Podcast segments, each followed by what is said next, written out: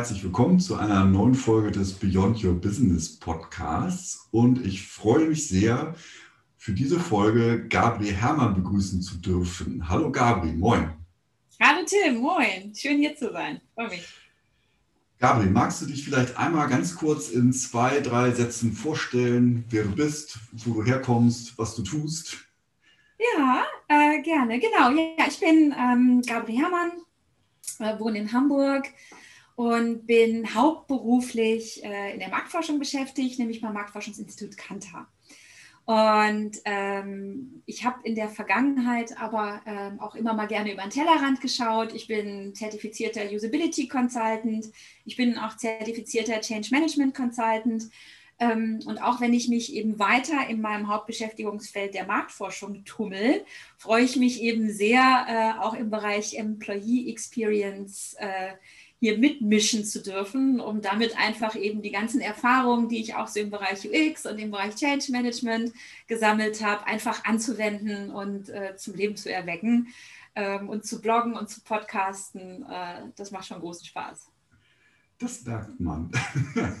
ähm, Gabri, kennst du das Buch Per Anhalter durch die Galaxis von Douglas Adams?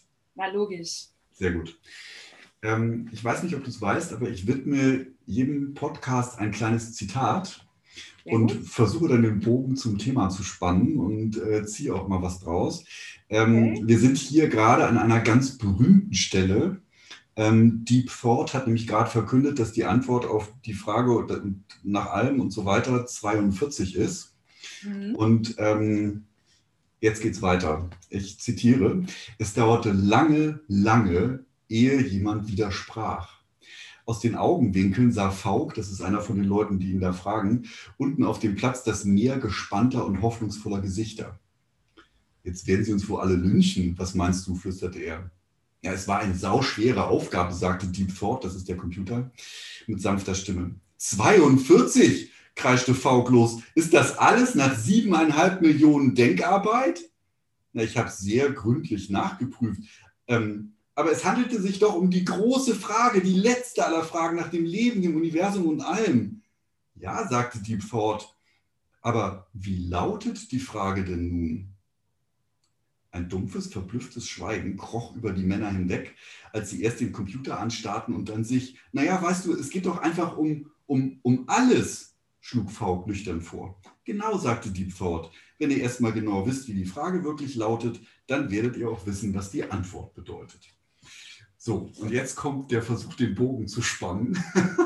Gabi, du hattest vor einiger Zeit die Idee, also wir beschäftigen uns ja zusammen mit dem Thema ähm, Human-Centric Organization, ähm, da einen Score zu entwickeln, der Dinge messbar macht. Ähm, ne? Also auf äh, die Frage, die man hat, wo stehe ich denn mit meinem Unternehmen? Ähm, Bezug auf äh, Digitalisierung, auf Human Centricity, dann eine Antwort zu bekommen, die vielleicht 42 lautet oder auch anders. Was, was mich jetzt aber zunächst einmal tatsächlich interessiert, bevor wir da direkt einsteigen, ist, ähm, wie du überhaupt auf die Idee gekommen bist, ähm, die Entwicklung dieses Scores vorzuschlagen. Ja, da ähm, hat dann wahrscheinlich äh, die Marktforscherin in mir äh, die Hand gehoben äh, und einfach ähm, sich gedacht, naja, wenn äh, es um die Human-Centric Organization geht, dann gibt es viele Dinge, die Unternehmen da bedenken sollten, gegebenenfalls äh, angehen sollten, Dinge verändern sollten.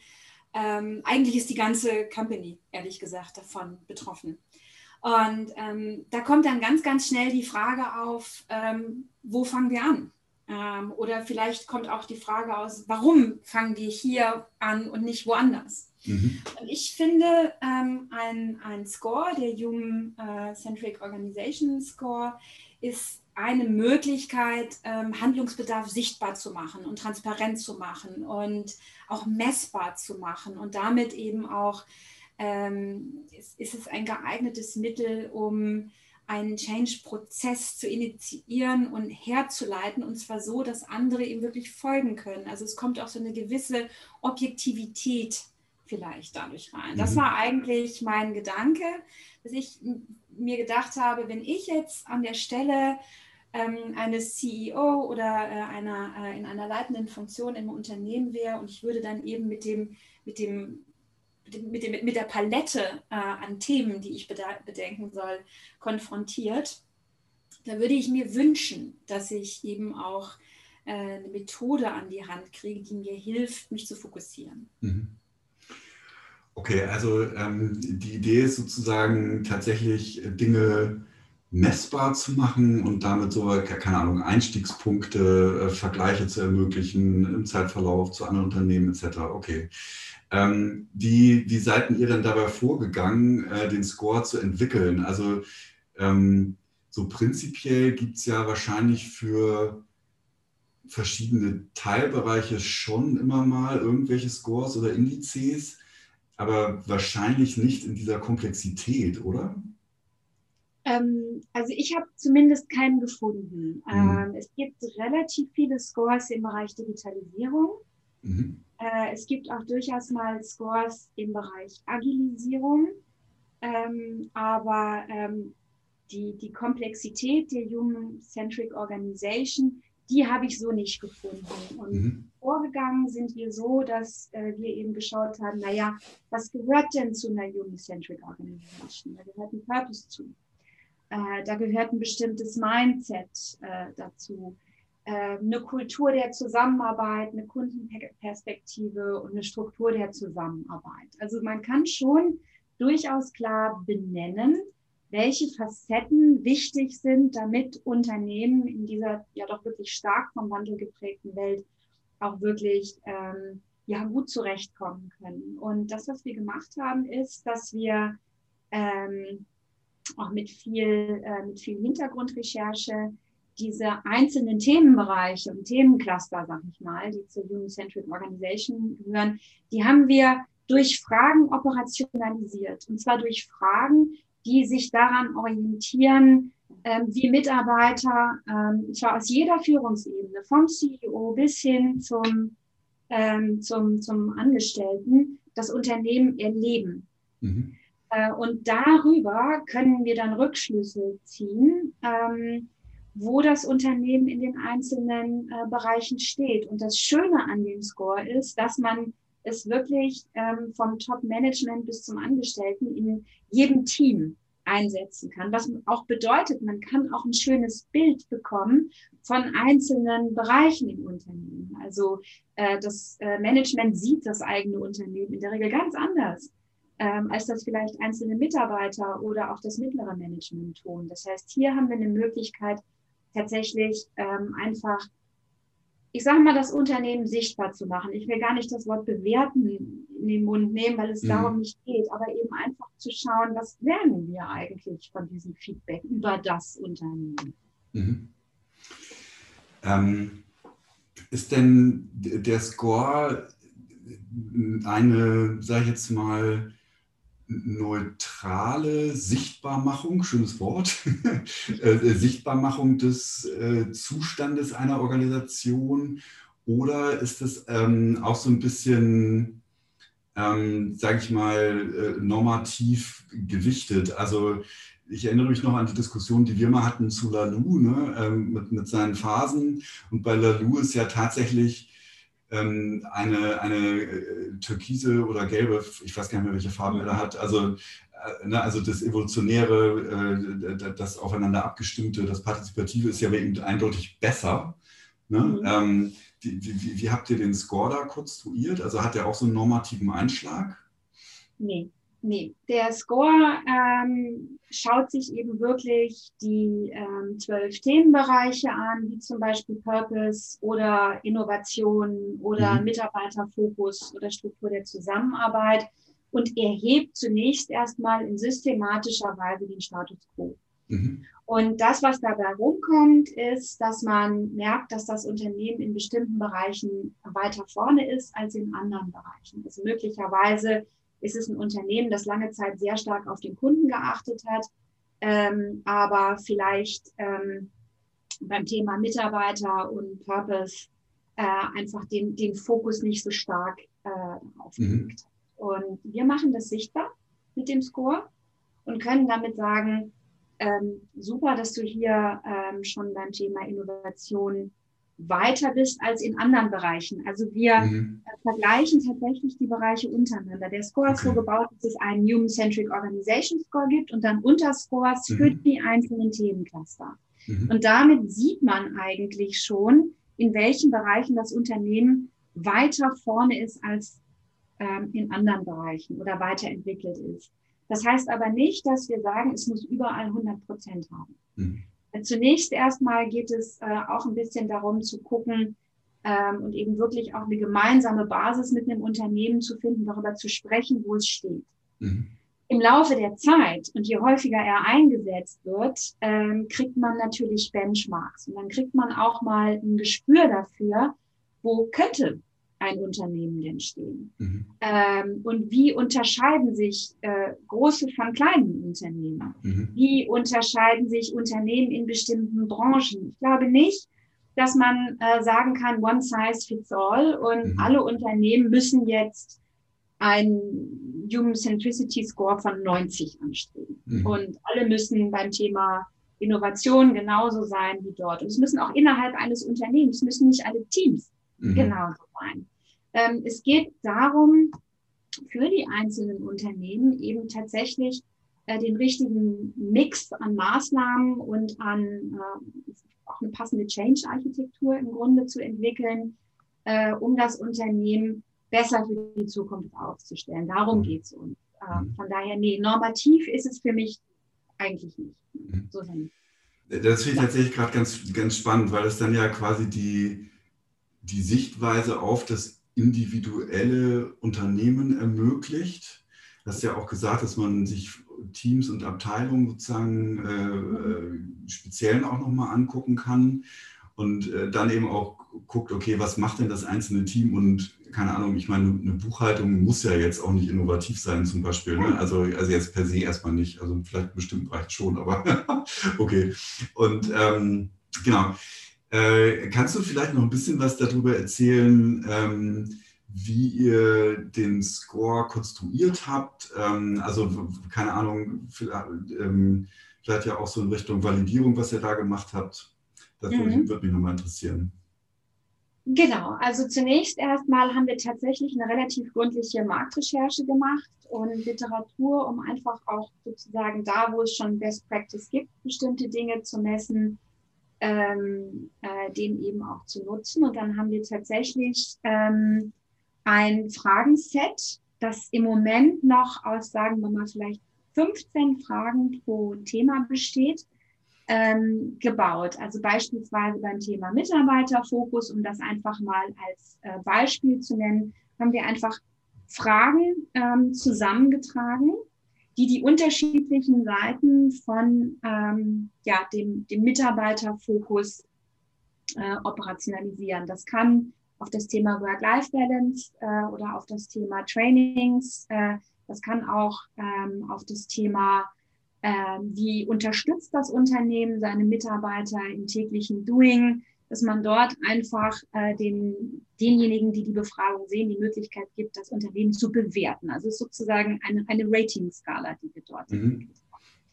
So, und ähm, da sind im ersten Moment natürlich jetzt relativ viele Fragen zusammengekommen. Ähm, und der nächste Schritt ist dann eine sogenannte Validierung. Das heißt, dass man das dann tatsächlich in eine Marktforschungsumfrage umsetzt mhm. und tatsächlich äh, mittels einer, einer Online-Umfrage, äh, ich sage mal, die Angestellten im Mittelstand in Deutschland befragt. Mhm. Ähm, und die werden dann gebeten, ihren, ihren Arbeitgeber anonym zu bewerten. Mhm.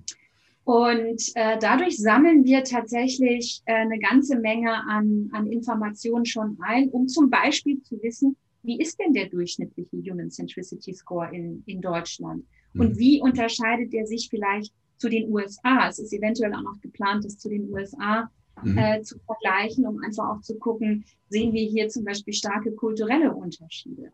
Ähm, oder sehen wir auch hier Unterschiede zwischen den Branchen? Das ist nämlich eben auch nochmal was, dass wir äh, eben in dieser Umfrage auch noch äh, schauen, ähm, äh, aus welcher Branche stammt ein Unternehmen, äh, wie mhm. groß ist es, in, welcher, in, in welchem Team, in welcher Abteilung arbeitet derjenige, der es antwortet, sodass wir dann tatsächlich den Score analytisch validieren. Äh, und dann werden wir ihn eben auch noch stärker verdichten.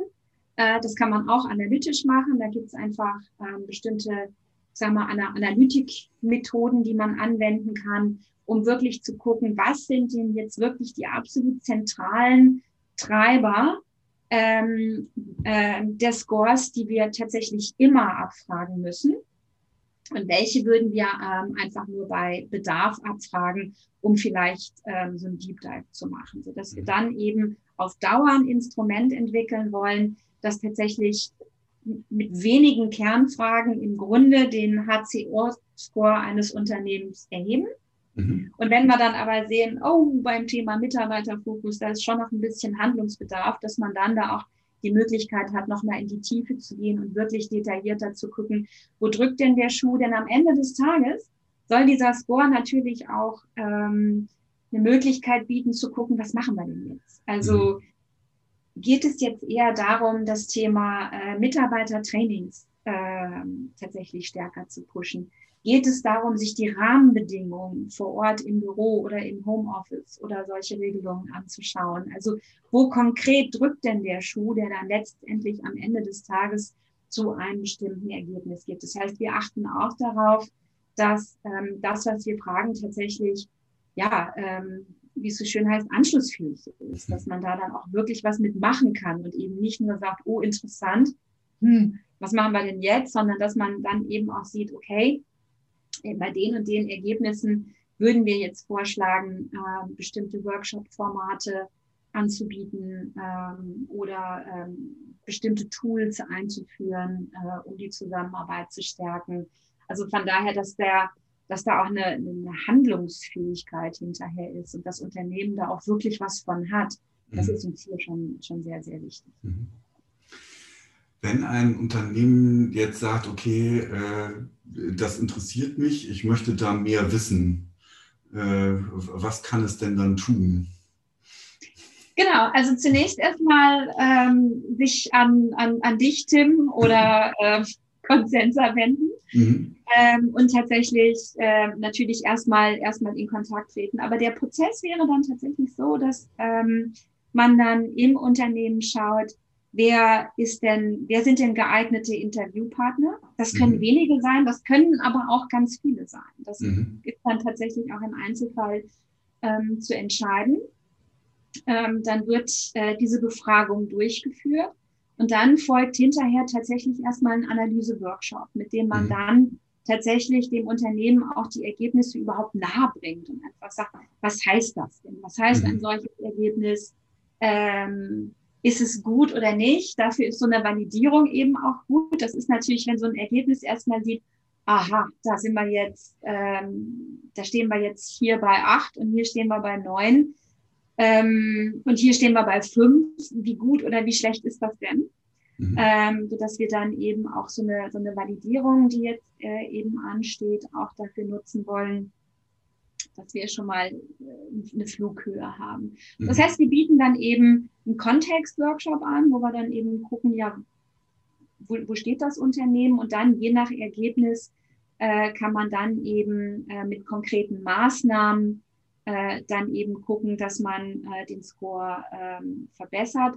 Und wenn ich jetzt sage, den Score verbessern, dann, dann heißt das nicht, dass es darum geht, diesen Score zu verbessern, sondern der soll ja dazu helfen, dass es dem Unternehmen besser geht. Ne? Mhm. Ähm, und dann kann man den natürlich nach einer gewissen Zeit auch nochmal fragen äh, und einfach gucken, und dann eben auch tatsächlich möglicherweise eine Entwicklung sichtbar machen. Also im Idealfall ist genau das natürlich der Fall, dass dann mhm. entweder die, äh, die Zufriedenheit steigt oder das Gefühl, man ist in einem innovativen Unternehmen oder eben die Zusammenarbeit ähm, wird gestärkt, dass man da dann eben auch wirklich eine Wirkung sieht. Mhm. Jetzt, ähm, ich, ich, weiß nicht, ob das eine gute Frage ist. Ich überlege gerade, aber ich, ich fand es gerade ganz spannend. Also wenn man sich mal überlegt, keine Ahnung, fünf Jahre jetzt nach vorne, also 2026, ähm, der Score ist unfassbar viele Male eingesetzt worden. Viele Unternehmen haben den genutzt. Ähm, ist das dann in fünf Jahren noch derselbe Score? Hat er sich verändert? Was, was, wie, wie nutzen wir den dann? Mhm, mhm. Das ist eine gute Frage. Ähm, und da fabuliere ich jetzt mal ein bisschen, weil ich mir das natürlich auch noch nicht so richtig gedacht habe. Ähm, wir leben ja, wie es so schön heißt, in der VUCA-Welt. Ne? Mhm. Und die ist eben nun mal volatil und äh, ambivalent und sehr wandelbar. Ähm, der Score sollte sich dem anpassen. Natürlich. Also wenn wir merken, dass bestimmte Dinge nicht mehr zeitgemäß sind, dann würde ich ihn jetzt nicht konstant halten, nur um des konstant halten Willens. Aber natürlich ähm, ist es eben auch wichtig, dass man sorgsam mit so einem Instrument umgeht, dass man den jetzt nicht einfach immer wieder das Rad neu erfindet, sondern dann ähm, sich eben auch ein bisschen darauf committet. Denn natürlich, also wenn der, je, je häufiger er, er eingesetzt wird, desto mehr Zusatzinformationen fallen ab. Also diese mhm. Benchmarks, die dadurch gesammelt werden, sind unschätzbar wertvoll, ähm, weil man natürlich dann auch Benchmarks darüber sammeln kann, wie antwortet denn üblicherweise ein C-Level versus mhm. äh, dem mittleren Management versus bestimmten Teams. Das heißt, wir können einfach so viel mehr Kontext rausholen.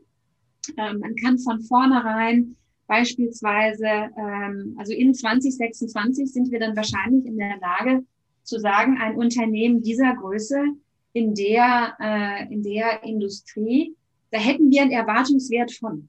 Mhm.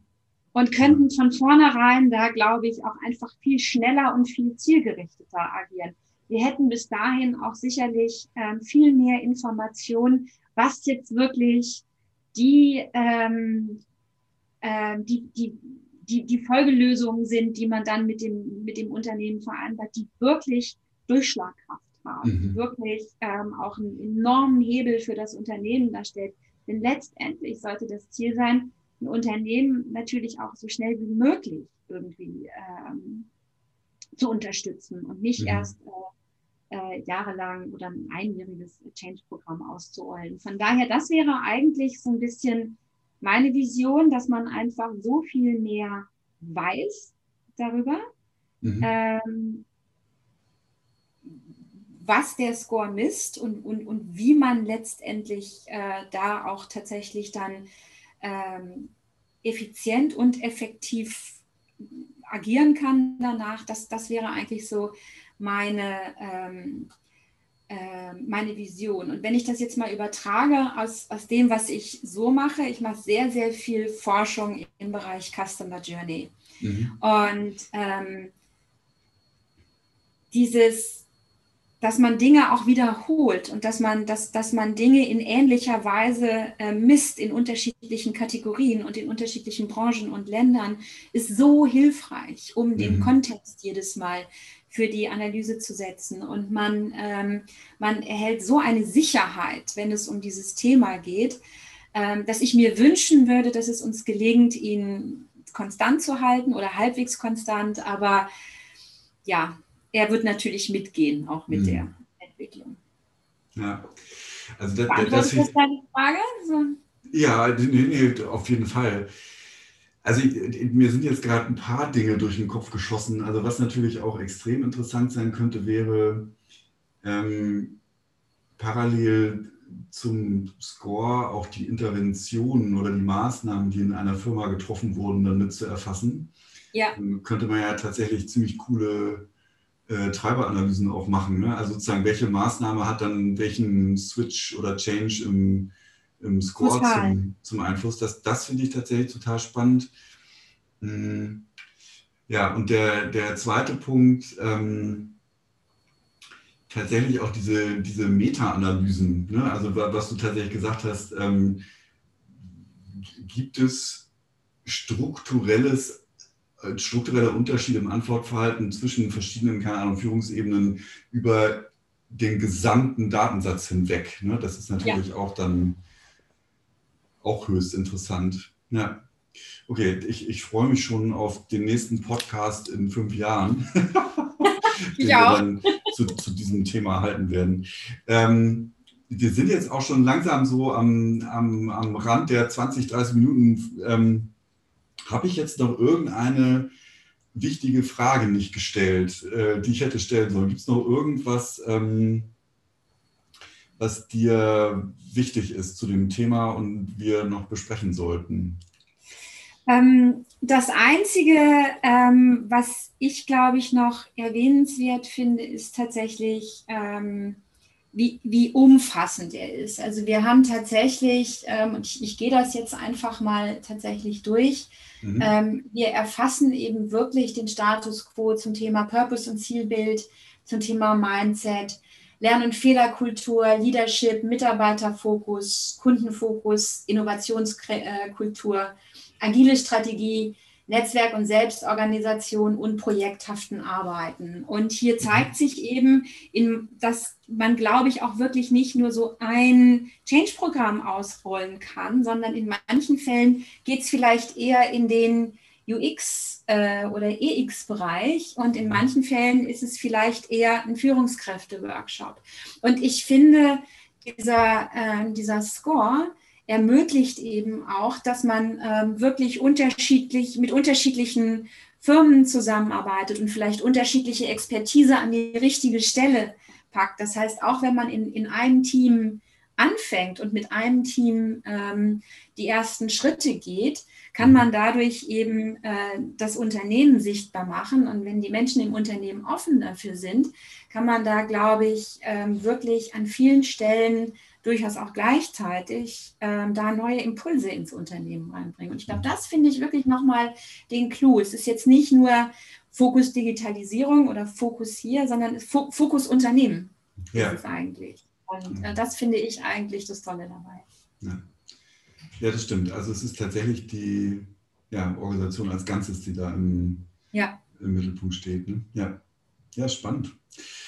Gabri, Vielen Dank, es hat mir total Spaß gebracht. Ich wünsche dir noch einen ganz tollen Nachmittag und Tschüss an alle Zuhörerinnen und Zuhörer und bis zum nächsten Mal.